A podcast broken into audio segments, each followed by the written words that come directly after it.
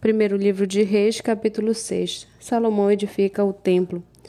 No ano 480, depois que os filhos de Israel saíram do Egito, Salomão, no quarto ano de seu reinado sobre Israel, no mês de Zive, que é o segundo mês, começou a edificar a casa do Senhor. O templo que o rei Salomão edificou ao Senhor tinha 27 metros de comprimento, 9 de largura e 13,5 de altura. O pórtico, a entrada do templo, media 9 metros no sentido da largura do lugar santo contra quatro e meio de fundo. Para o, para o templo fez janelas de ripas fixas superpostas contra contra a parede do templo, tanto do santuário como do Santo dos Santos. Edificou andares ao redor e fez, re... e fez câmaras laterais ao redor. O andar de baixo tinha dois metros e vinte e cinco de largura, o do meio dois metros e setenta e o terceiro três metros e dez.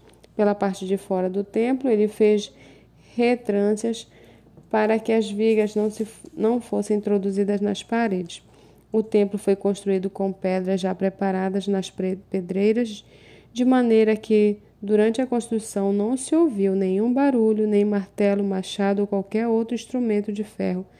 A porta da câmara do altar térreo ficava no lado sul do templo, e por uma escada se subia ao segundo andar, e deste ao terceiro. Assim Salomão construiu o templo e o rematou, cobrindo-o com uma, um tabuado de cedro.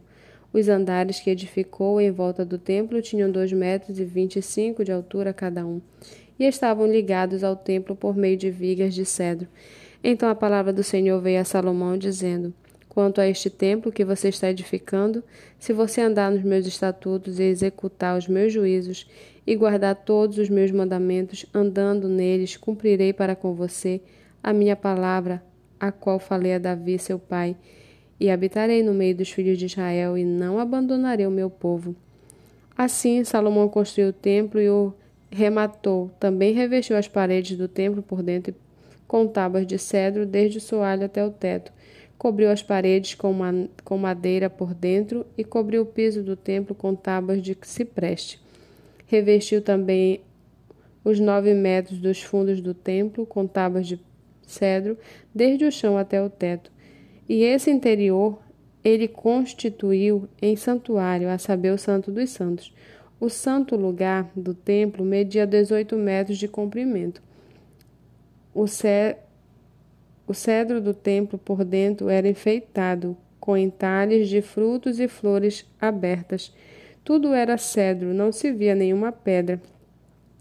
No mais interior do templo, preparou o Santo dos Santos para nele colocar a arca da aliança do Senhor. O Santo dos Santos tinha nove metros de comprimento, nove de largura e nove de altura. Cobriu de ouro puro, cobriu também de ouro o altar de cedro por dentro, Salomão revestiu o templo de ouro puro e fez passar correntes de ouro por dentro do Santo dos Santos, que também havia revestido de ouro. Assim, revestiu de ouro todo o interior do templo e também todo o altar que estava diante do Santo dos Santos. No Santo dos Santos, Salomão fez dois querubins de madeira de oliveira, cada um com quatro metros e meio de altura. Cada asa de um querubim media dois metros e vinte e cinco, portanto, de uma a outra extremidade de suas asas havia quatro metros e meio. Assim, o outro querubim também era de quatro metros e meio. Ambos os querubins tinham a mesma medida e a mesma forma. A altura de um querubim era de quatro metros e meio, e essa era também a altura do outro. Ele pôs os querubins no mais interior do templo os querubins estavam de asas estendidas, de maneira que as asas, de maneira que a asa que um tocava numa parede e a asa do outro tocava na outra parede, e as suas asas no meio da sala tocavam uma na outra, e cobriu de ouro os querubins.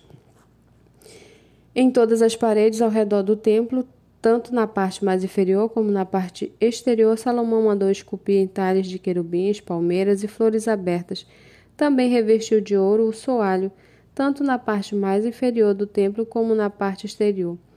Para a entrada do Santo dos Santos, fez uma porta dupla de madeira de oliveira.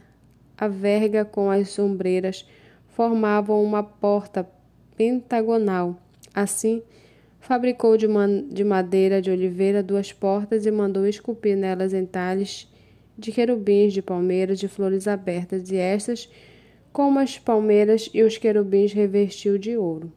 Para a entrada do santo lugar, fez batentes de madeira de oliveira, entrada quadrilateral, cujas duas portas eram de madeira de ciprestes e as duas tábuas de cada porta eram dobradiças.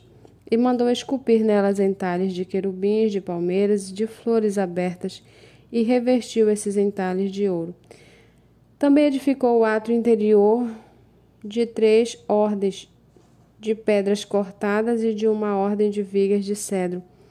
No quarto ano, no mês de Zive, foi lançado o fundamento da casa do Senhor, e no décimo primeiro ano do mês de Bul, que é o oitavo mês, o templo foi concluído com todas as suas dependências, tal como devia ser. Salomão levou sete anos para edificá-lo.